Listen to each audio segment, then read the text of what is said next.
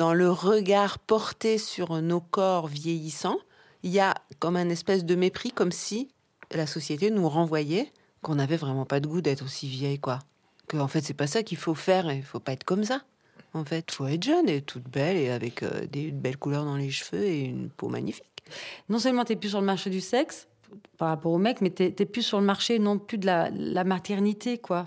Bon, bah donc, euh, c'est fini, quoi. Stop, fais tes prières et puis, euh, je sais pas, occupe-toi de tes petits-enfants et puis fais des confitures. Non, mais c'est. Voilà. Et puis, mets-toi une grosse blouse et puis, et puis c'est bon, quoi.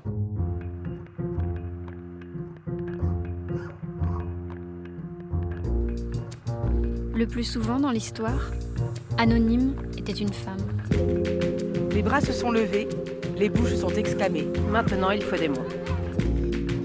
Ça dure toute la vie, une évasion. C'est tout le temps à refaire. Le féminisme est une révolution, pas un réaménagement des consignes marketing.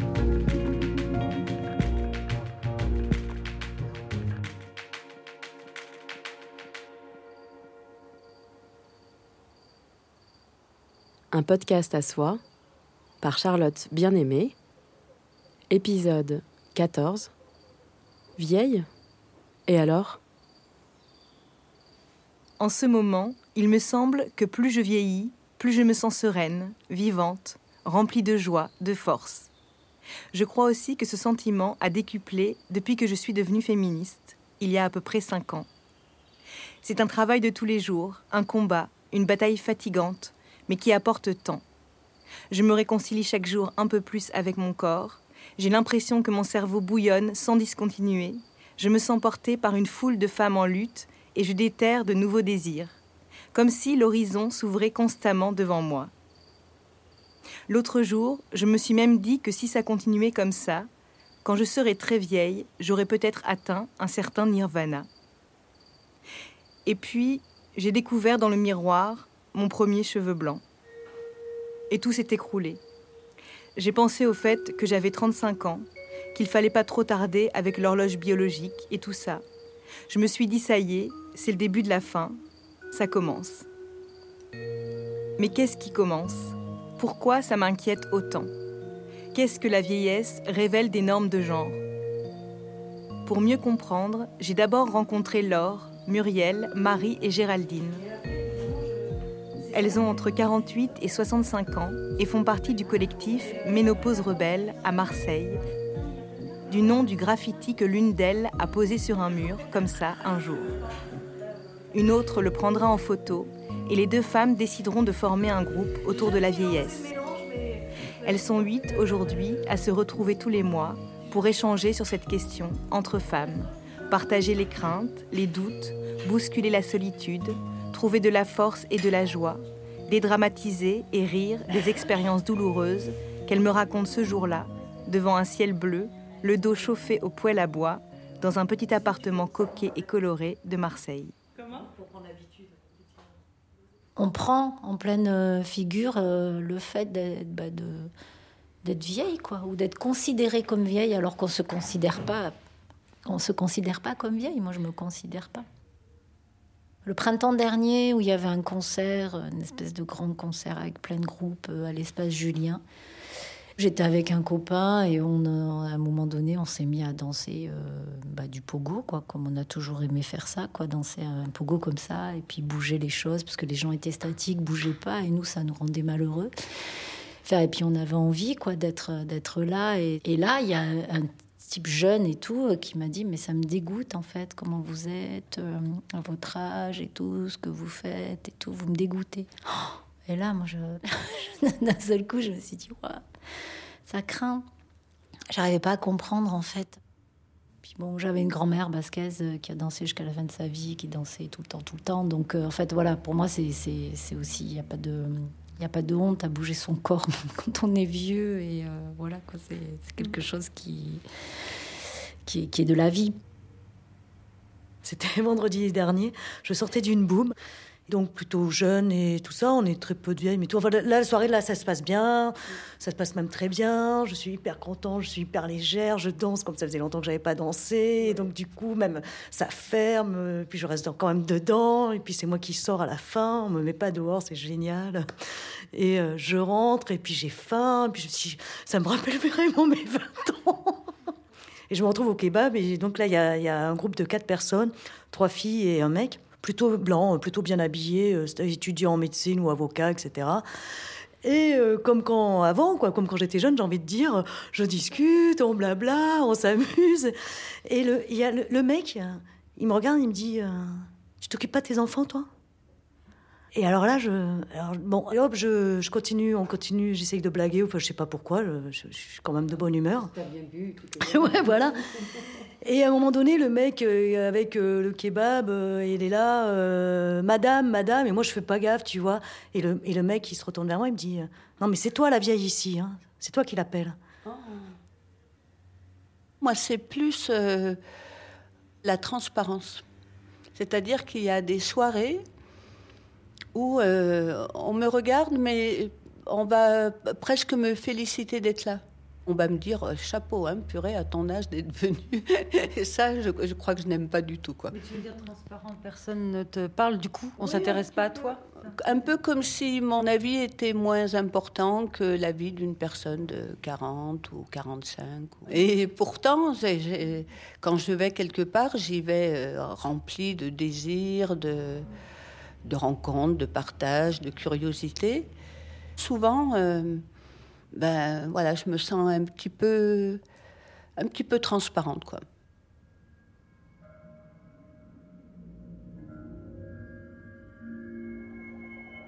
Chaque fois que j'allais dans un café, je constatais combien ma place dans le monde s'était réduite avec les années. J'entrais dans la salle et les hommes assis au bar jetaient un coup d'œil dans le miroir derrière les bouteilles alignées, pour voir qui arrivait. En me reconnaissant, ils baissaient les yeux et reprenaient leur conversation. Leur expression ne se modifiait même pas, pas un sourire. Pourquoi auraient-ils pris la peine de saluer l'arrivée d'une femme qui, pour eux, était devenue invisible? Nuala Ofaolin, Best Love Rosie.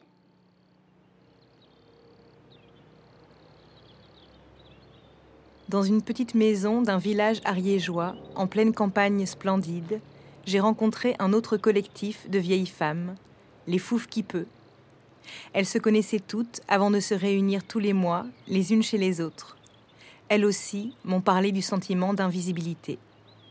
moi, j'ai vécu un truc. Un jour, j'étais dans un stage d'audiovisuel. Je pouvais rentrer dans la salle. Il y avait que des trentenaires, des garçons. Je disais bonjour. Ils me répondaient pas je pense en particulier à un jeune homme, où on avait des discussions politiques. Quand je parlais, c'était comme si j'étais pas là. Et alors, à un moment, il y a une jeune femme qui est rentrée dans la salle, et tout d'un coup, elle était passionnante, euh, on ratait rien de ce qu'elle disait. Enfin, vraiment, je suis pas parano, mais je pense qu'il y a une vraie différence. C'est-à-dire que on n'est plus des partenaires sexuels potentiels, euh, et donc on ne présente pas d'intérêt. Et pourquoi on n'a pas envie d'avoir 60 ans parce qu'on va devenir cette, personne invisible. Donc on veut pas, on veut rester sur la scène, on, est vivante, en plus on a plein de trucs à dire, plein de trucs à faire. Et je trouve que dans ce groupe, on peut partager toutes ces angoisses, ces interrogations sur euh, comment on va faire parce que on veut être vivante, quoi. Moi, ce groupe, ça m'apporte de m'aider à passer euh, cette étape déjà de revendiquer mon âge, parce que j'ai toujours euh, paru beaucoup plus jeune que mon âge. Et là, je sens que ça passe plus. Maintenant, on me dit madame et tout ça. Bon, ça, ça fait un petit moment, mais quand même. Et donc, de m'aider à passer un peu ce cap, de me dire bon, maintenant, tu, on joue plus, tu as ton âge, t'assumes. Et en plus, sans enfant, donc c'est encore un, statut un peu particulier. Donc, euh, du coup, c'est un peu compliqué de savoir où je me situe. Donc, euh, bon, encore là, dans les manifs, on m'a dit euh, attention, madame, il y a des accrimaux là-bas. Euh, c'est bon, j'en ai fait quand même quelques manifs. donc, ça, je pense que je suis un peu au courant. Et voilà, ça fait quand même bizarre. Alors, je suis où? Effectivement, je suis plus devant parce que j'ai mal au genou. Mais quand même, je suis attentive et je suis pas non plus totalement de côté. C'est compliqué. On, est où? Voilà, moi, c'est ma place. Voilà, je J'essaye de me situer où j'en suis, voilà. Parce que c'est vrai qu'on est invisible et qu'en plus, euh, les seuls moments où on est visible, c'est pour nous dire qu'on est vieille. Donc ça va pas. Non mais c'est vrai, ça va pas. Parce que dernièrement, j'ai dû aller à Paris.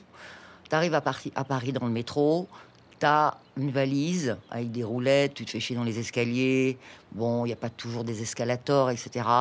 Dans le métro, t'es debout. Et là, d'un coup, j'existe. Et j'existe comment? J'existe avec des cheveux blancs, quelques rides. Euh, je suis plus une jeune femme, ni même une femme encore séduisante. Et on me propose de m'asseoir, et on me propose de porter ma valise. Et euh, là, j'ai vraiment été très vexée, quoi. Il y, a, une jeune femme qui voulait porter ma valise. et Je lui dit non, mais enfin, euh, regardez-moi bien, euh, je suis encore capable de le faire, euh, je vous ai rien demandé. Bon, je sais bien que ça vient d'une bonne intention, mais on peut avoir à 60 ans. Et cependant, porter sa valise, même lourde, dans les escaliers, tout en ayant mal, bien sûr. voilà, c'est que moi, je ne veux pas qu'on fasse ça pour moi, et que le jour où j'en aurai besoin, je veux être capable de le demander on a été éduqué, élevé pour être quelqu'un de visible, quelqu'un qui renvoie euh, une image de séduction, de douceur, de, de, joliesse. Et en fait, euh, à un moment donné, on vous dit, bah, c'est fini. Et maintenant, qu'est-ce que je fais? Je ne sais pas quoi faire parce que je ne me repère plus, moi, en tant que tel. Le fait de ne plus exister pour un certain nombre de gens fait que vous ne vous voyez plus vous-même. Je ne sais pas. hein, Si, c'est vrai, c'est vrai. Pour moi, je vois bien que je qu'on me regarde plus.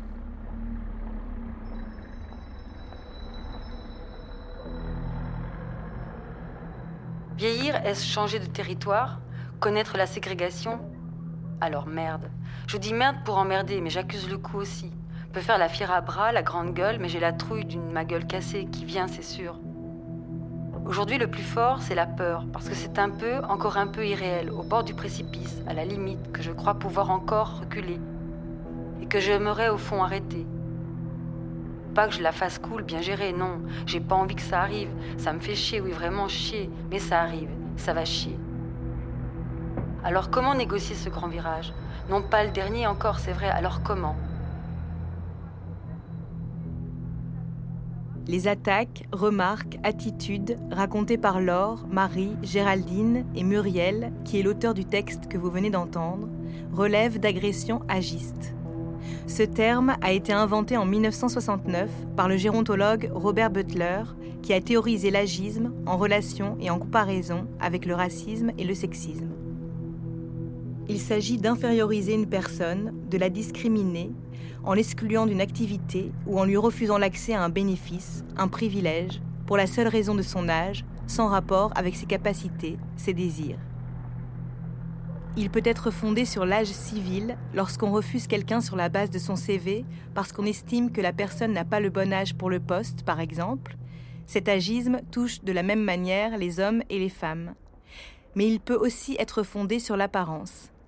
Et là, les femmes sont beaucoup plus discriminées, comme l'explique Juliette Rennes, sociologue, maîtresse de conférences à l'EHESS. Il y a un préjugé comme quoi euh, les femmes vieilliraient plus mal ou plus vite et que les, hommes vieillissent mieux, alors que euh, on, sait par exemple par l'expérience des transgenres, des euh, personnes assignées femmes à la naissance qui deviennent hommes, qu'elles se voient rajeunir dans le regard social alors qu'elles ont exactement les mêmes rides, ils euh, et, que au contraire les hommes qui deviennent qui accèdent à une identité sociale féminine se voient dans le regard euh, des autres euh, vieillir parce qu'on devient beaucoup plus intransigeant avec euh, le vieillissement de la peau, la couleur éventuellement des cheveux euh, qui blanchissent, euh, et, etc. Euh, et au fond, on pourrait dire que c'est un privilège euh, des hommes des classes dominantes d'être considérés comme adultes le plus longtemps possible, euh, et notamment euh, la question des carrières politiques, euh, mais on pourrait aussi citer les hommes qui sont dans des grandes entreprises et qui ensuite siègent dans tout un tas de conseils d'administration, ou les sénateurs, ou les académiciens, enfin, dans le- les fractions supérieures des élites, il y a tout un tas d'institutions qui leur permet de garder un pouvoir social, économique, politique, symbolique, et de ne pas être relégués dans la vieillesse sociale, c'est-à-dire l'absence de- d'emprise sur le monde. euh, euh, et que ce soit les hommes des classes populaires ou les femmes de toutes les classes sociales, il y a un accès moindre à ce genre de statut qui permettent d'échapper à la vieillesse sociale. Il me semble que très tôt, euh, dans les parcours de vie de femmes, il y a cette, euh, cette pression euh, à, rester dans la jeunesse, euh, à avoir conscience des signes de son vieillissement, de son horloge biologique, etc., qui fait qu'il y a une, familiarisation très précoce au fait qu'on est des êtres dans le temps, que le temps nous est compté sur un certain nombre de choses. Alors évidemment, tous- les êtres humains ont, cette, cette conscience, mais qui qui euh, quand même est très genrée sur certains plans et euh, les femmes euh, en fait sont plus en moyenne préparées ou socialisées à ces transformations-là qui viennent davantage comme un choc pour euh, plus tardivement pour les hommes qui se vivaient comme sans corps. Et, euh, et la peur des vieilles femmes tient aussi au fait que euh, les hommes préfèrent se penser en dehors du cadre du vieillissement, de la corporité, et que la difficulté des hommes très âgés à supporter euh, le vieillissement, les taux de suicide qui sont quand même euh, incroyablement euh, cinq fois plus de suicides chez les hommes que chez les femmes après 75 ans, tiennent en partie à cette impréparation, je dirais, à, la condition qui est la nôtre d'être dans le temps, vieillissant, qui se transforme physiquement, entre autres.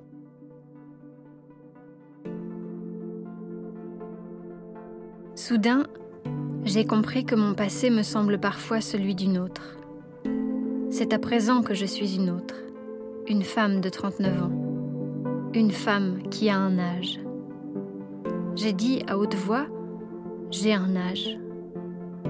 Avant la guerre, j'étais trop jeune pour que mes années me pèsent. Ensuite, pendant cinq ans, je me suis tout à fait oubliée. Je me retrouve pour apprendre que je suis condamnée. Ma vieillesse m'attend, aucun moyen de lui échapper. Déjà, je l'entrevois au fond du miroir. Je soulève mes cheveux. Ces stries blanches, ce n'est plus une curiosité ni un signe. Un commencement. Ma tête va prendre vivante la couleur de mes os. Mon visage peut encore paraître lisse et dru, mais d'un instant à l'autre, le masque va s'effondrer, dénudant des yeux enrhumés de vieille femme. Les saisons se recommencent, les défaites se réparent, mais il n'y a aucun moyen d'arrêter la décrépitude. Il n'est même plus temps de m'inquiéter, pensais-je, en me détournant de mon image. Il est trop tard même pour les regrets. Il n'y a qu'à continuer. Simone de Beauvoir, Les mandarins. En préparant cet épisode, j'ai découvert l'existence du collectif Le Tunnel de la femme de 50 ans, qui dénonce depuis plusieurs années le manque de représentation des femmes de plus de 50 ans au cinéma et à la télévision. Des comédiennes m'ont raconté comment elles se voient refuser des rôles parce qu'elles sont soi-disant trop vieilles, alors que le personnage a leur âge et qu'il sera incarné par des femmes plus jeunes. Sur son site, le collectif rappelle qu'aujourd'hui, une Française majeure sur deux a plus de 50 ans, mais que cette majorité réelle dans la vie est traitée comme une minorité invisible dans les fictions. Les comédiennes semblent disparaître après 40 ans pour réapparaître à 65 ans, mais au compte-gouttes dans des rôles de grand-mère. Le chercheur Mathieu Arbogast a quant à lui travaillé sur les séries policières. Il me raconte que l'écart d'âge entre les couples télévisés s'agrandit au fil du temps, les acteurs vieillissent à l'image, pas les actrices. Alors, comment réussir à s'aimer, à s'apprécier quand on ne se voit pas? Comment assumer les changements du corps qui, en plus, peuvent arriver d'un seul coup, comme me l'a raconté Géraldine? J'ai eu l'impression un matin, je me suis levée, ben euh, voilà, j'avais le cou qui pendait, les bras qui pendaient, tout ça, et je- je me disais mais c'est bizarre, mes bras ils sont tout flagellants, ils sont tout mous. Mais qu'est-ce qui se passe? Et, après c'est le ventre, c'est ça tombait. Et là, j'ai là je me suis dit waouh, j'étais passée euh, de l'autre côté, j'avais passé le guet. J'ai une grand-mère, euh, c'est la deuxième fois que je parle de ma grand-mère. Et j'adorais sa peau, euh, j'adorais toucher ses joues, euh, j'adorais toucher ses bras, euh, j'adorais, euh, voilà, j'adorais ses rides, j'adorais ses mains, J'étais fascinée par les mains de ma grand-mère, je les trouvais super douces avec toutes ces petites taches et tout. Je trouvais ça trop beau, je les comptais et tout. Chez les autres, ça, je trouve ça super beau. voilà, c'est comme elle disait par rapport à la cellulite. Chez les autres, je trouve ça super beau.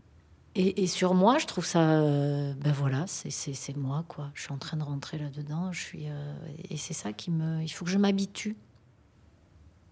Il faut que je que je m'approprie en fait. Mais bon après euh, voilà, mon corps il a changé ces derniers temps parce que j'ai arrêté de fumer, parce que il y a eu plein de choses aussi qui se sont qui se sont télescopées. Mais en même temps, c'est un combat, je trouve. C'est un combat parce que je parlais tout à l'heure, on parlait des botox, des machins, mais des, c'est des injonctions euh, permanentes en fait sur, euh, bah, sur le corps, sur être en pleine forme parce qu'on a 50 ans, sur être belle parce qu'on a 50 ans, sur c'est comme une espèce de poison qui, qui, vient dans notre cerveau et euh, dont il faut lutter. Hein. Mm. Au travail, mes collègues m'ont fait comprendre ouvertement qu'il fallait que j'aille me faire teindre les cheveux, quoi. C'est impossible d'avoir les cheveux blancs, quoi. Et régulièrement, ça revient, quoi. Ah mais, mais Laure, euh, tu as, as, vu là, tu as des cheveux blancs là, mais euh, tu, tu, fais quand la teinture? Ben non, j'en fais pas. Euh, ben non, mais j'en ferai pas, etc. Enfin, pour l'instant, je trouve, je, je sais pas, j'ai jamais trouvé ça moche en fait, les cheveux blancs. Moi, j'ai beaucoup de cheveux blancs. Ce qui m'a pas mal aidé, j'avoue, c'est que moi, ils étaient très poivre et sel. Donc au départ, c'était plutôt très très poivre. Après, donc il y avait toutes les couleurs. Et en fait, à chaque fois, au départ, à ce moment-là, j'allais encore chez des coiffeurs. Ils, étaient toujours complètement estomaqués de mes beaux cheveux, tu vois. Alors donc c'était toujours, mais c'est super cette couleur, on voudrait la faire, qu'on n'y arriverait même pas. En fait, ça me faisait penser comme moi, j'avais très toute ma famille me disait que j'avais très beaux cheveux quand j'étais jeune. Donc j'ai grandi avec que j'avais des super beaux cheveux, fallait pas y toucher. Donc quand je les ai coupés vers l'âge de 20 ans, c'était vraiment assez terrible pour la famille, tu vois. Mais du coup, je me disais, mais c'est super, je retrouve cette espèce de... J'ai une puissance par mes cheveux. Moi, j'étais instite et jusqu'à les dernières années, j'avais entre 55 et 60 ans. Tous les anciens de l'école étaient partis, arrivaient tous les trentenaires, 25 ans, avec des chevelures magnifiques. Et, tout d'un coup, je devenais la mamie de l'école un peu. Hein. Et les petits, me, quand on faisait des portraits, me disaient C'est bien, toi, pour te dessiner, parce que tu as plein de traits. Toi, sur le, t'as, as plein de traits sur le visage. Non, non, c'était pas méchant. Et puis d'autres me disaient Mais t'as les cheveux blancs, t'es comme ma mamie, mais ma mamie, elle travaille plus. Pourquoi, pourquoi t'es là, quoi Voilà. Et par contre, c'est les mères de ces élèves qui, euh, comme ça, en discutant, me disaient Mais pourquoi vous faites pas une teinture? Ce serait mieux que vous veniez avec une teinture. Voilà. Et, j'avais envie d'une jeune maîtresse, entre guillemets, d'une jolie maîtresse. Quoi. Bon, j'avais le côté rassurant. Ah ouais, ouais, il est chez vous, c'est bien, mais ils auraient voulu une certaine modernité, entre guillemets. Bon, après, je l'ai faite aussi parce que euh, même si les cheveux deviennent gris, blancs, ils n'ont pas tous le même gris, le même blanc, ils n'ont pas la même santé, et que j'aime avoir une, une couleur. C'est prune, hein, oui, voilà, prune au burn. Maintenant, j'aime les avoir euh, colorées. Après, je sais pas, euh, peut-être que ce serait à peut-être à essayer. Tu as les cheveux blancs, tu as envie de les teindre, bah, tu te les teins, les, enfin, tu, tu, fais, euh, tu fais comme tu veux. Si, si tu as envie de les avoir courts, c'est tes cheveux, quoi, c'est ta tête.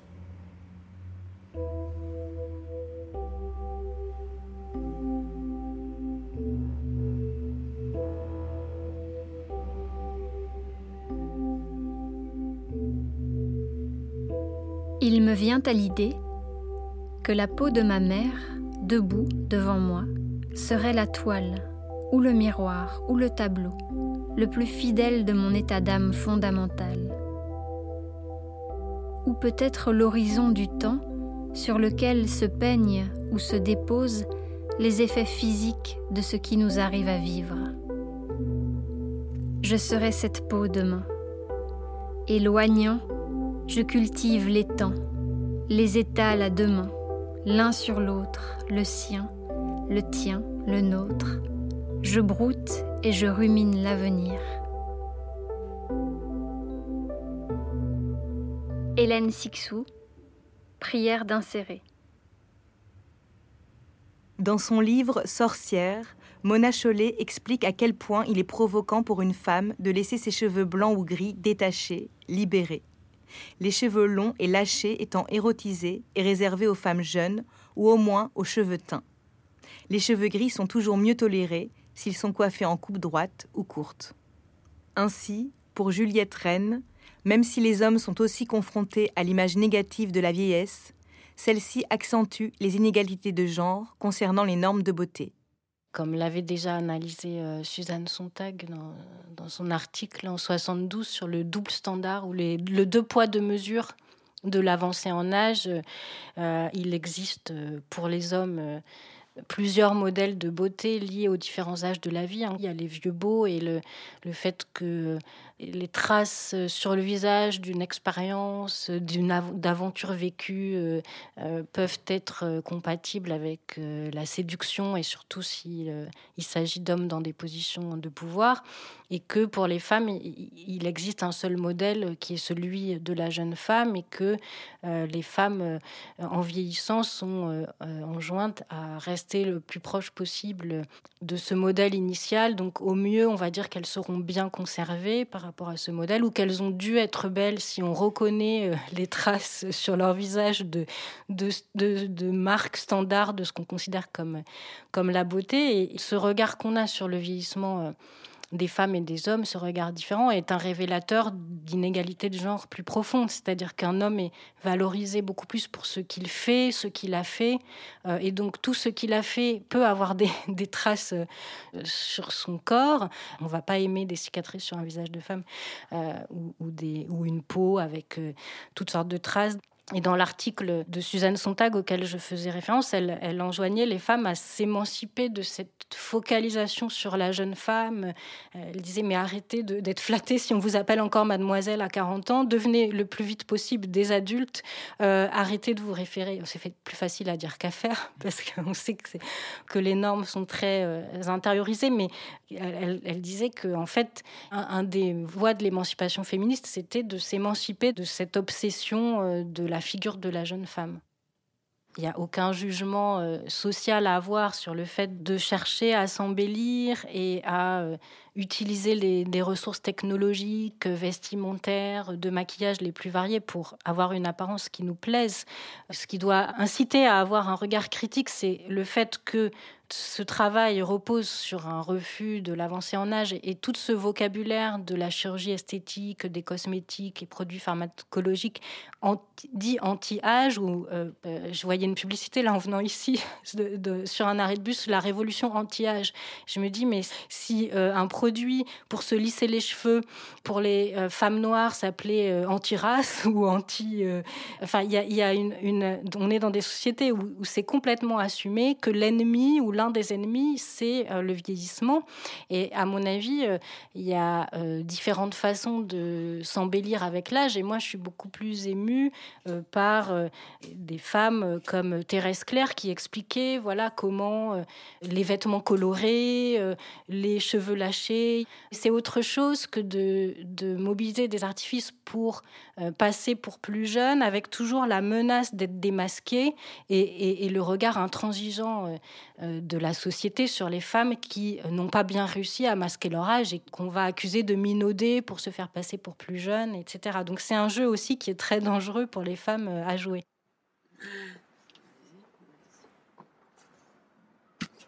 Combien je regrette mon bras si dessus, ma jambe bien faite et le temps perdu. Cette voix, c'est celle de Thérèse Claire. Je l'ai retrouvée dans le film L'art de vieillir de Jean-Luc Reynaud. Quand on est jeune, on doit accomplir des choses et ne pas en faire d'autres pour être bien considéré. Euh, quand on est vieux, on s'en fout. Euh, la vieillesse, c'est faite pour être folle. Euh, j'inverse un peu les valeurs, mais de plus en plus, je suis sûre que la vieillesse est faite pour être folle. Je ne suis plus jugée, même si je suis jugée, je m'en fous. Je suis seule, je suis libre, je vais comme je veux, où je veux, quand je veux, avec qui je veux.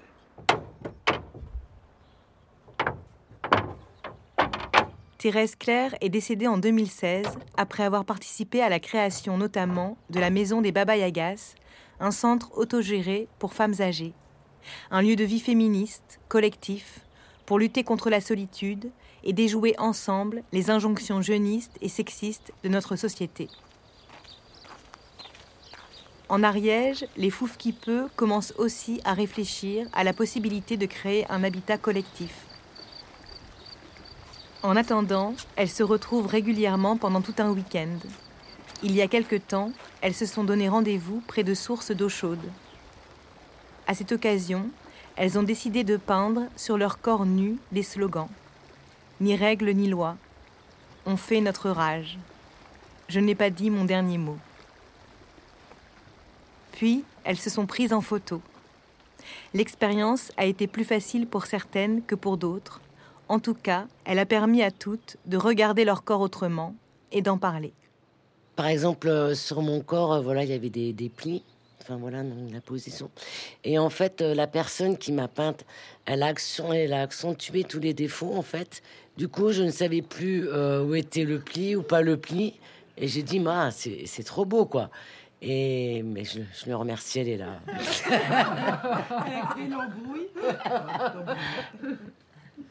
Moi, je, entre autres euh, conséquences de cette série de photos, hormis le fait qu'on a quand même beaucoup ri et que, par exemple, si on était en train de se faire peindre, il y avait trois femmes à vos genoux en train de prendre des photos et de dire oh, c'est magnifique, c'est magnifique, regarde cette courbe et tout. Donc, je pense que quelque part, ça fait du bien parce que c'est pas très souvent que ça arrive euh, de, de recevoir ça. Et il y a quelque chose qu'on a percuté ensemble, c'est le fait que quand on avait 20 ans, on était complexé parce qu'on n'était jamais à la hauteur physiquement. Quand on avait 30 ans, on était encore complexé. Maintenant, on a 60, on se trouve moche. Mais quand on aura 80 ans, on se dira, j'étais quand même bien foutu quand j'avais 60 ans. J'étais trop belle. Moi, je pense ça de quand j'avais 20 ans maintenant. Et je me rappelle une discussion où on s'est dit, en fait, on n'est jamais comme il faut.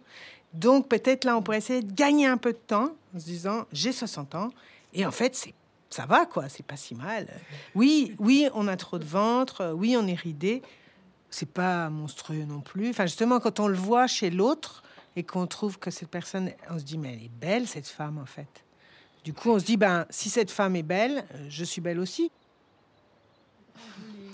Moi, je voudrais revenir sur le mot vieille, en fait. Moi, en fait, euh, je le dis de plus en plus parce que j'ai envie de me réapproprier ce mot, en fait ce mot qui m'a toujours fait peur. Je suis venue dans ce groupe aussi parce que ça me fait peur, la vieillesse. Et j'ai envie de me le rapproprier et de, de m'habituer à ce mot, à ce qu'on me traite comme ça aussi, parce que, et d'avoir du répondant et de. Voilà. Ben oui, c'est moi. Et alors? Il y a un problème? Non, mais je fais ma maline, hein, mais c'est pas toujours comme ça. Moi, pendant longtemps, j'ai pensé que être vieille, c'était une faute de goût en particulier à cause des, rides et des cheveux blancs. C'est vrai, je le pensais quand j'étais jeune, je me disais, mais enfin, mais n'importe quoi d'être vieille, c'est. Pourquoi Enfin, vraiment, on peut faire autre chose. Je suis vieille et je vous encule avec mon look de libellule. Je suis vieille et je vais crever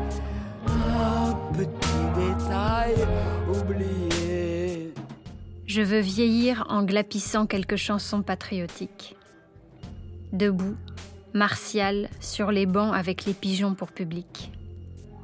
Vieillir, je veux bien, mais en fuyant cette doucereuse légende de thym, de pendule d'argent, et puis de propre, et de lavande. Je veux vieillir en minaudant. Coquette, même si ça fait mal. Courir le monde en me traînant plutôt que d'être à l'hôpital. Je veux vieillir en ouragan, avant que tout ne soit foutu. Vieillir en termes trépidants, avant que de n'exister plus. Juliette, Quétal. Au départ, les fouf qui peut se sont constitués autour de la question de la ménopause. Elles ont vite décidé de faire des recherches sur les traitements hormonaux qui sont prescrits à beaucoup de femmes, comment ils sont fabriqués, quel impact sur les corps? Ce qui m'a énormément choqué, c'est au Canada, il y a des fermes destinées uniquement à récolter l'urine des juments gestantes. Donc elles passent leur vie enfermées dans des toutes petites stalles avec euh, une sonde dans l'urètre en permanence. Elles ne peuvent pas se coucher. Elles sont très très peu à boire euh, pour que l'urine soit très concentrée en oestrogène. Et les juments, quand elles sont plus assez productives ou malades, elles vont à l'abattoir aussi. Donc c'est encore une fois dans, dans, ce lobby pharmaceutique, euh, enfin ça fait gerber quoi. Et cette, cet estrogène, euh, estrogène euh, récolté dans l'urine des juments est utilisé pour fabriquer des substituts hormonaux pour des femmes en ménopause. Donc qui ont des, effets secondaires évidemment. Après, moi, je dirais, il y a des femmes, elles vivent ça bien. Euh, pour moi, personnellement, ça a été absolument hors de question de, manger quelque chose comme ça. Je trouve que ça intervient trop dans un processus que moi, je dirais, est normal dans notre vie. On est jeune, on a des règles, on a des enfants ou pas. Et puis, à un moment donné, ben, les règles s'arrêtent et puis on passe à autre chose. Euh, j'ai eu des coups de chaleur comme toutes les femmes. Ce qui m'avait vachement aidé pour les coups de chaleur, euh, j'ai toute nue sur une plage, océan Pacifique, avec des palmiers, du soleil, et du coup, c'était facile, quoi. Par contre, ce qui est de l'insomnie et l'irritabilité, euh, c'est plus dur à gérer. Les fouves qui peut se retrouvent aussi pour se donner de la force, pour s'entraider dans ces moments parfois difficiles, pour réfléchir à des traitements alternatifs et évoquer les effets de chacune qui peuvent être importants ou presque imperceptibles, voire niés, pour accompagner les choix aussi. Le collectif Ménopause Rebelle travaille également à déjouer les peurs et les tabous autour de la ménopause. Elles veulent écrire une brochure, laisser des traces pour permettre à celles qui suivront de ne pas se retrouver sans ressources comme elles ont pu l'être. Bah, ce qui faisait peur, c'était euh, les manifestations physiques, les bouffées de chaleur, euh, sécheresse vaginale, euh, des épisodes de, dépression, puis des, des suées nocturnes. Moi, j'avais surtout ça qui m'empêchait de dormir. J'étais mm. réveillée la nuit, j'étais en nage, j'étais une fatigue extrême, quoi, une fatigue du corps, mais vraiment, vraiment énorme voilà, c'est dur à vivre. Et euh, du coup, euh, je me suis dit, ouais, mais combien de temps ça va durer? Et puis voilà, alors là, c'est la personne avec qui j'en ai parlé, avec ma mère. Puis, puis pas de mots dessus. J'ai plein de collègues qui ont 10 euh, ans de plus que moi. Je me souviens un jour au café, il y en a trois, j'ai dit, j'ai des suies nocturnes, j'en peux plus, quoi. C'est, voilà, je savais. Pas un mot espèce de truc qui fait que il y a un silence absolu autour de ça quoi et là je me suis dit waouh j'ai pas envie d'être dans ce, dans ce silence. Moi, je me posais pas mal de questions. quoi comme question, par exemple? Bah, euh, justement, est-ce que euh, j'allais prendre un traitement hormonal ou pas? Parce que quand j'avais posé la question à ma gynéco de l'époque, elle m'avait dit Oh, mais on en discutera plus tard. Et puis, vous savez, il y a des traitements. Et puis voilà, c'était même pas. Et, moi, je me disais Mais c'est pas anodin de prendre des hormones. Je suis pas super allopathie et tout. Et je me disais Bon, euh, est-ce qu'on peut passer outre ou pas? Et puis, si on peut pas passer outre, comment je prendrais la chose? Et puis, finalement, je suis la seule du groupe, en fait, à prendre des hormones. Donc, du coup, c'est que ça s'est bien, bien vécu comment dire, il faut vraiment aller à la pêche aux informations. Mais, parce que je pense que c'est, ça fait partie de la médecine euh, et du, corps des femmes, en fait. Voilà, c'est. On ne cherche pas.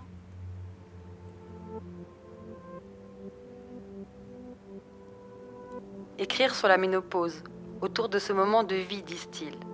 Poser des mots qui se dérobent si souvent. Ce défi d'arrêter d'aller venir pour écrire peur. Peur de ce mot mauvais, mauvais sang. Oui, il me fait du mauvais sang, ce sang qui ne coulera plus, ne coule plus, ne coulait plus. Le temps s'est emballé, emmêlé, chevauché entre la peur de ce qui va venir ou disparaître, plutôt peur d'un avenir inconnu, redouté, déjà nostalgie du temps passé sans s'en soucier, de la jeunesse quoi, du temps qui ne connaît pas encore le sans-retour, temps cyclique où tout se perd et tout revient, tranquillement. Inquiétude d'abord parce que ça arrivera, on le dit, on ne peut pas l'éviter. Petite mort avant la grande hache. Inquiétude parce que tu as vu avant toi ce que ça fait sur la peau des autres, du visage fripé, creusé à grands coups de serpe balafré, soudain effondré, des bras, des jambes, des fesses plus molles, masses. Parce que tu as entendu, trop entendu les peurs, plaintes d'une autre, tu as flippé avant l'heure du soir. Et l'inquiétude est mienne maintenant, le petit soir est mien, il est temps, temps de s'y coltiner. Ah merde. Et si on lisait Grandeur du soir, ça changerait, non? Alors un autre temps que l'on aimerait révolutionnaire toutes ensemble. Oui, parce qu'il faut en plus le vivre seul, ce petit grand soir. Alors merde. En Occident, la ménopause est vue de manière négative, honteuse, notamment parce qu'elle est perçue avant tout comme un arrêt de la fécondité. Pourtant, pour la sociologue Cécile Charlap, auteure d'une thèse sur la fabrique de la ménopause, cette représentation n'est ni figée ni universelle. Dans certaines cultures, être ménopausée est valorisé et permet aux femmes d'accéder à des postes de pouvoir. De plus, la catégorie médicale ménopause n'a pas toujours existé, elle a été créée au XIXe siècle et a tout de suite été définie comme une déficience. Quand on regarde un petit peu les champs lexicaux qui sont associés à la ménopause, la rhétorique qui est mobilisée par euh, les auteurs médecins, on se rend compte que la ménopause, elle n'est pas pensée comme une transformation, mais comme une involution.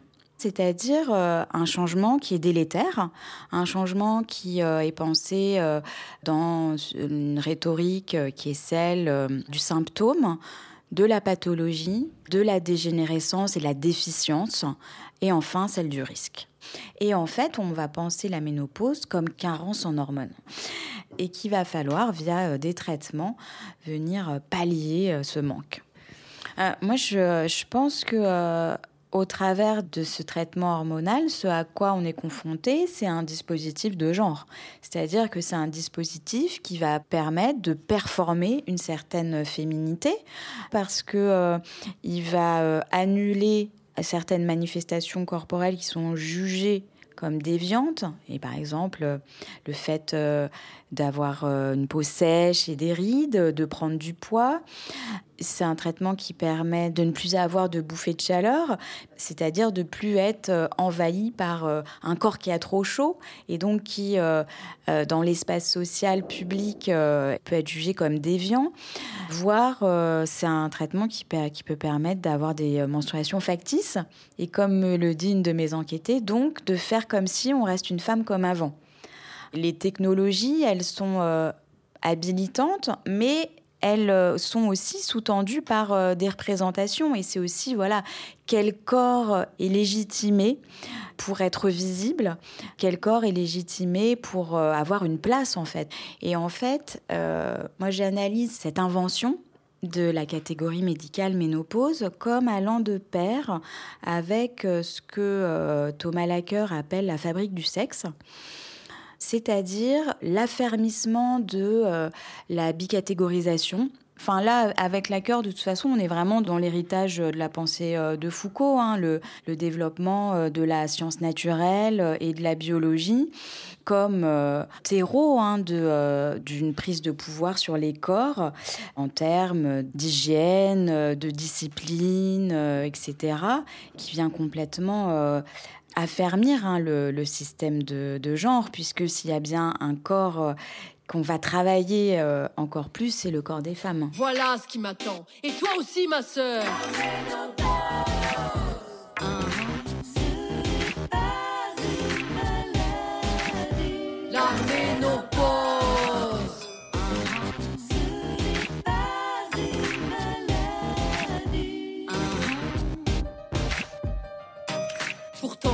Les galères de meuf, j'ai déjà donné. Je pensais que ça serait terminé, que les hormones allaient se calmer. IVG, cystite, pilule unidosée, wesh wesh, moi j'ai enfanté, ok?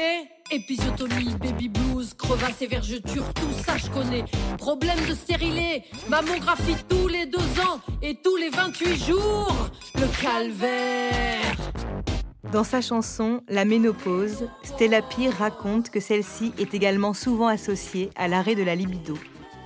Une femme ne pourrait plus désirer une fois ménopausée. Des idées reçues que les histoires de Laure et Marie contredisent bien vite. Moi, par exemple, je, sors d'une période de plus ou moins 4 ans, on va dire, euh, limite, je devenais asexuée, quoi. Mais très bien, donc je veux dire, euh, avec ce mouvement qu'on dit asexuel, où il n'y a pas ce, désir, etc. Et je vivais très pleinement mon, ce, moment-là, quoi. Puis que si ça continue, c'était pas grave, parce que j'avais un équilibre, hein, et donc c'était très bien qui est déséquilibré justement parce que ma libido s'est réveillée. Donc, euh, donc je, je, ça, ça, correspond à vraiment plus de ce que je pensais. Donc du coup, euh, là, j'ai plutôt un désir de rencontrer, etc., d'être avec euh, quelqu'une, effectivement, de, euh, qu'il se passe quelque chose. Moi, j'ai eu une rupture à 55 ans. Et je peux dire que pendant 2-3 ans, je me disais, bah, peut-être que c'est fini, que tu vas plus être à nouveau amoureuse, peut-être que tu ne vas plus avoir ce désir. Puis c'est vrai que, par exemple, j'avais pas le désir de me masturber comme j'aurais pu l'avoir 10 ou 15 ans avant. Je me disais, tiens, peut-être que, que c'est fini. Et puis, bah, il y a eu une rencontre amoureuse et je me suis rendu compte que rien n'était vraiment, rien n'était fini.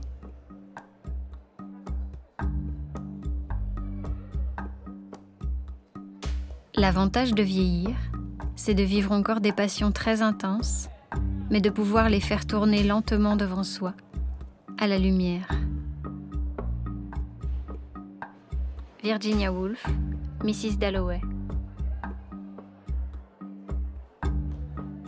Pour Juliette Rennes, même si depuis les années 70, les pratiques sexuelles ne s'arrêtent plus après la ménopause, il persiste un regard social méfiant vis-à-vis de ces femmes qui, au-delà de cette période, assument d'être des sujets désirants, indépendamment des normes.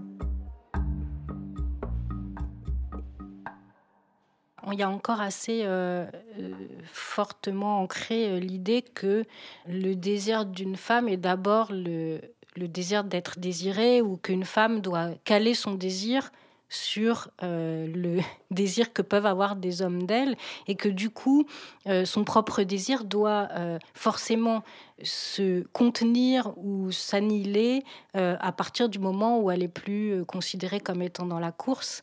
Ce qui définit dans les normes la masculinité, c'est d'être désirant, d'être un sujet désirant. Et pour les femmes, au contraire, c'est d'être désiré. Et donc, arriver à un moment où on assume d'être un sujet désirant en tant que femme sans savoir euh, dans quelle mesure on peut être encore désiré, il y a une dimension déjà assez transgressive et beaucoup de femmes n'assument pas ce changement de position et donc préfèrent devancer l'appel en disant que pour elles le sexe c'est fini, le désir c'est fini, euh, etc.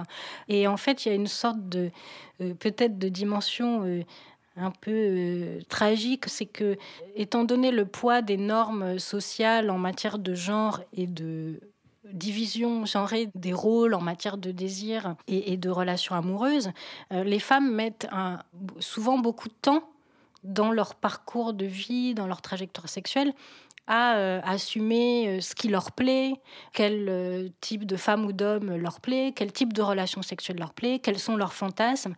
et en fait, quand on interroge les femmes sur leur vie sexuelle, il est très courant qu'elles trouvent leur épanouissement ou elles découvrent des formes de sexualité ou de relations amoureuses et érotiques qui leur conviennent assez tard dans leur parcours de vie et au moment même où justement elles sont moins reconnues sur le marché de la rencontre sexuelle et amoureuse. Donc il y a cette c'est pour ça que je disais il y a une dimension tragique, mais en même temps peut-être que c'est lié. C'est justement parce qu'elles sont euh, moins des objets sexuels euh, et moins euh, sous le regard omniprésent de ces attentes, de normes, d'être des bonnes amantes, des bonnes mères, etc., qu'elles commencent à explorer leurs désirs.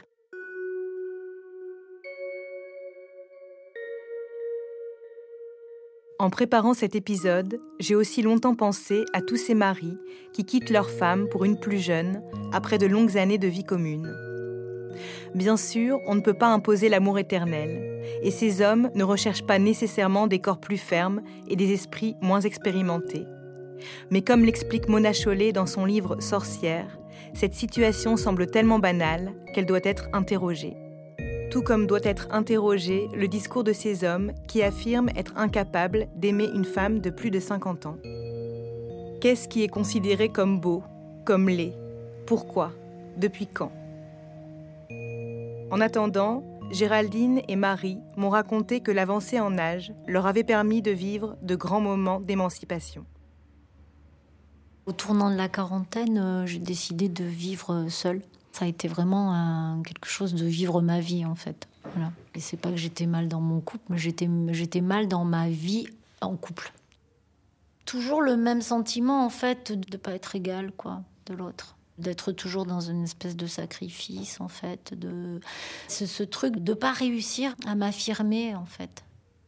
L'impression d'être toujours euh, comment dire euh, mineur. Voilà. De rester une mineure euh, c'était mais mineur dans des tas de choses, quoi. Mineur, euh, même dans l'éducation des enfants, dans les grandes décisions, mineur. Euh, Et pourtant, c'est quelqu'un qui est, enfin, le, père de mes filles, hein, c'est quelqu'un qui est, voilà, qui se pose plein de questions sur le féminisme, tout ça. Mais et non, j'étais dans une relation de domination. Par exemple, je ne conduisais jamais. Je conduisais jamais parce qu'il avait eu peur les premières fois où je conduisais. Donc du coup, il m'avait complètement inhibé par rapport à la conduite, alors qu'avant que je le connaisse, je conduisais tout le temps. J'avais une bagnole, je conduisais. Et du coup, je conduisais plus. Et j'avais peur, j'avais super pas confiance. euh, J'étais, je me disais, bah non, je sais pas conduire en fait, sans arrête. Euh, Puis en plus, après, quand les petites sont arrivées, on a eu des jumelles. Quand les petites sont arrivées, euh, là, oh, je me disais, bah non, mais je les mets en danger. Enfin, il y a tout un truc euh, qui, ouais. Voilà, je conduisais plus ma vie. Mm. Et je pouvais m'en sortir euh, que en partant. Mais c'est un combat de tous les jours, quoi. J'ai l'impression parfois. Ne serait-ce que ici, là, le, le lieu où je vis, où je suis dans une copro, où je suis là, je, je vis seule et où je me trouve en fait dans une copro qui est un peu particulière parce que les, les- les autres copropriétaires c'est une famille. Donc, euh, du coup, je, me- je me sens toujours, bah ouais, la, la, la femme seule, quoi. C'est un truc qu'on me renvoie en fait souvent et euh, qui est assez désagréable. Un peu quelqu'un qui est pas normal, quoi. Mais bon, quand j'ai décidé de me séparer du père de mes filles, c'est ce que m'ont envoyé plein de copines hein, qui m'ont dit Mais t'es barge, en fait. M'ont dit Mais tu te rends pas compte, tu vas vivre seule, comment tu vas faire, comment tu vas t'en sortir, tu te rends pas compte de ce que ça veut dire, quoi. Tu vas, tu vas être seule. T'es avec un mec qui est super, qui est chouette et tout, mais tu vas être seule. Et je me disais Bah non, j'ai envie d'être toute seule. Besoin d'un grand, euh, ouais, d'un grand, ouais, d'un grand bol d'air.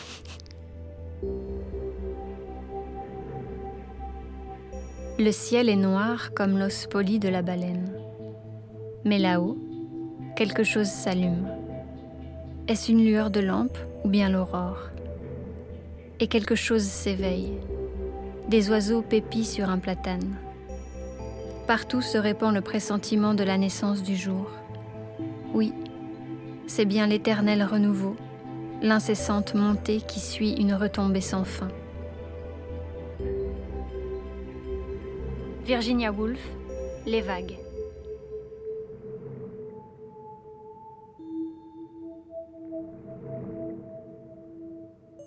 Dans mon cas personnel, j'ai mis tellement de décennies à prendre conscience de ma féminité, de, à l'apprécier, que du coup, je, bah, je suis mieux aujourd'hui à 65 ans qu'à 25 ans. Quoi.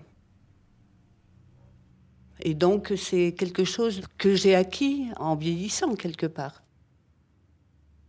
Si par exemple je me rappelle un moment de mon histoire à 19 ans où je travaillais par les agences intérimaires et où beaucoup d'hommes me renvoyaient mais mais tu dégages aucune sensualité. Donc euh, après bon, j'ai pris petit à petit conscience de ce qui avait fait ça dans mon histoire. C'est un problème un peu comme on parle de de relations avec mon père quoi, d'attouchement, de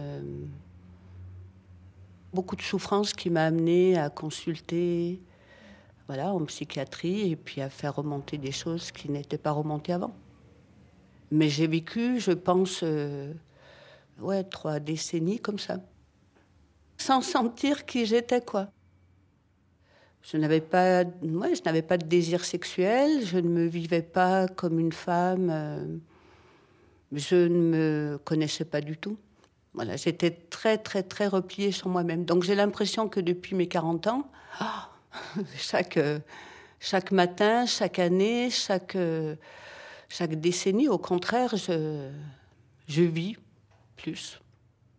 C'est comme, c'était comme une nouvelle, comme une naissance.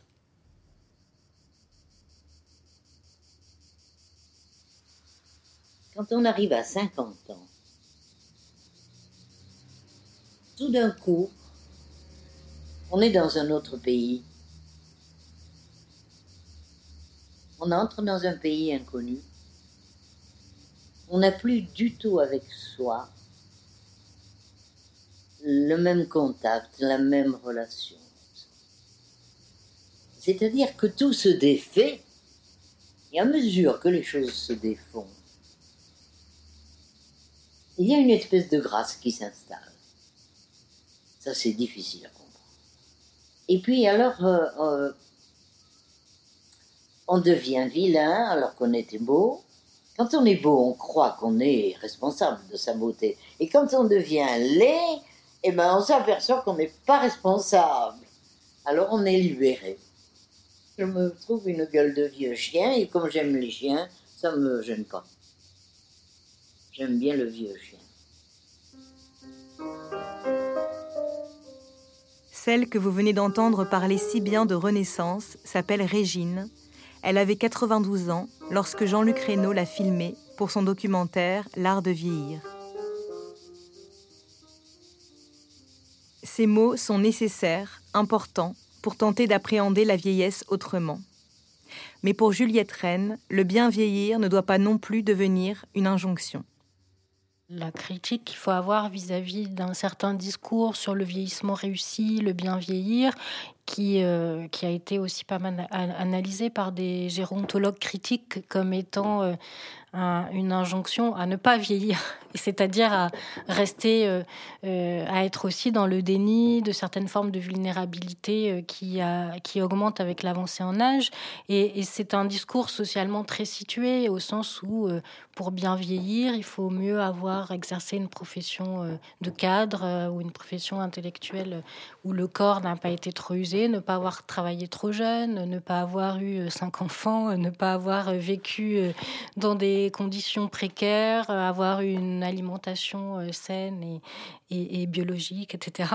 Euh, donc, il y a cette injonction peut être aussi très culpabilisante pour des personnes qui n'ont pas les ressources sociales pour accéder à ce sujet autonome qui est le modèle de notre société. Et il y a, donc une tension entre le fait de reconnaître la vulnérabilité qui peut survenir avec l'avancée en âge, créer les conditions pour que cette vulnérabilité ne soit pas un handicap euh, et reconnaître la vulnérabilité sans euh, euh, être dans un discours qui infantilise ou altérise les, vieux et le vieillissement. Donc il y a tout cet équilibre entre cette reconnaissance et en même temps de toujours activer des relations réciproques, égales et créer les conditions de l'égalité. La sociologue Rosemary Lagrave prône aussi une reconnaissance de cette vulnérabilité, et ce, tout au long de la vie. La définition que je donne de la vieillesse, c'est une remise en cause des valeurs imposées et brutales de notre société. Ce monde, ce monde très dur, il faudrait le, le subvertir par justement des valeurs euh, Juliette parlait du Caire, mais d'un Caire politique pour moi, et aussi euh, par euh, redonner à ce qui n'est pas encore là de, fragile, d'imprécis, de remettre toutes ces valeurs au centre de, la société. Ça donnerait à cette société un visage beaucoup plus fragile, ou en tous les cas pas toujours contraint, qui font que la vieillesse serait imbriquée dans l'ensemble du parcours euh, des hommes et des femmes. Mais moi, je suis frappé par l'autre euh, versant de la vieillesse, où euh, c'est quand même une période de solitude. Les amis disparaissent les uns après les autres, et puis le réseau social se rétrécit avec seulement la télévision, d'où l'importance de, de créer des collectifs. Sois vieille et ouvre-la Une seule règle, ne plus avoir de règles sous les cheveux gris-blanc, la rage Dans un article paru en 2009, Réenchanter la vieillesse, Rosemary Lagrave s'interrogeait sur l'absence de collectifs féministes de vieilles femmes, alors que la génération féministe des années 70 entrait dans la vieillesse. Dix ans après, peut-être que les choses évoluent doucement.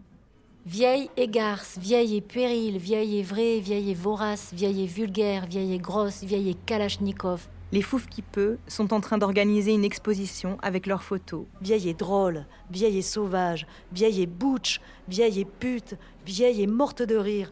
Quant aux ménopauses rebelles, elles fabriquent des pochoirs pour inonder les rues de Marseille de leurs slogans. Et elles iront bientôt danser toutes ensemble.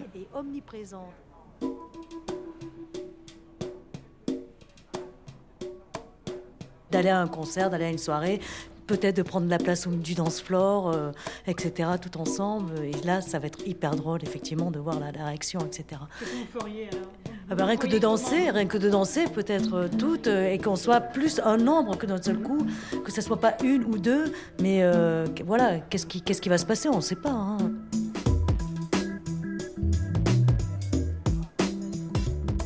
On va peut-être danser euh, comme on a envie de danser, on va peut-être même le surjouer un peu pour, pour voir un peu comment ça réagit. Vieille et garçonne, vieille et rutilante, Vieille et punk, vieille et féerique, vieille et libre, vieille et vieille belle, pirate, vieille et vieille et no trop border, en classe, vieille et vieille et rebelle, usagée, vieille et poilue, vieille et insoumise.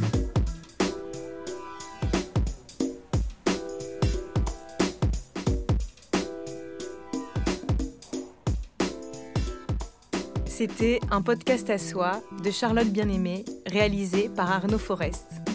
Vous y avez entendu un extrait de Prohibition de Brigitte Fontaine et de La ménopause de Stella Pire.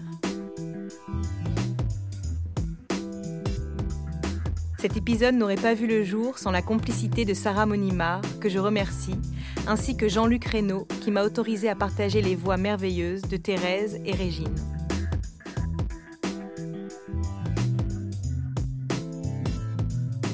Podcast à soi est produit par Arte Radio. Vous pouvez l'écouter sur le site arteradio.com où vous trouverez des liens, des références de livres, d'articles, de vidéos, mais aussi sur l'application gratuite d'Arte Radio sur SoundCloud, Deezer ou Apple Podcast où vous pouvez déposer des pluies d'étoiles et des commentaires pour soutenir notre travail.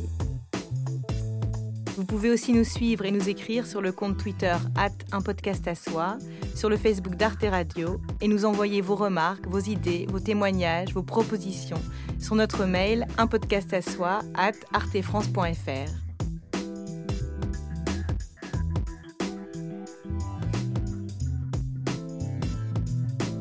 Vive la radio, vive les podcasts, vive la révolution féministe.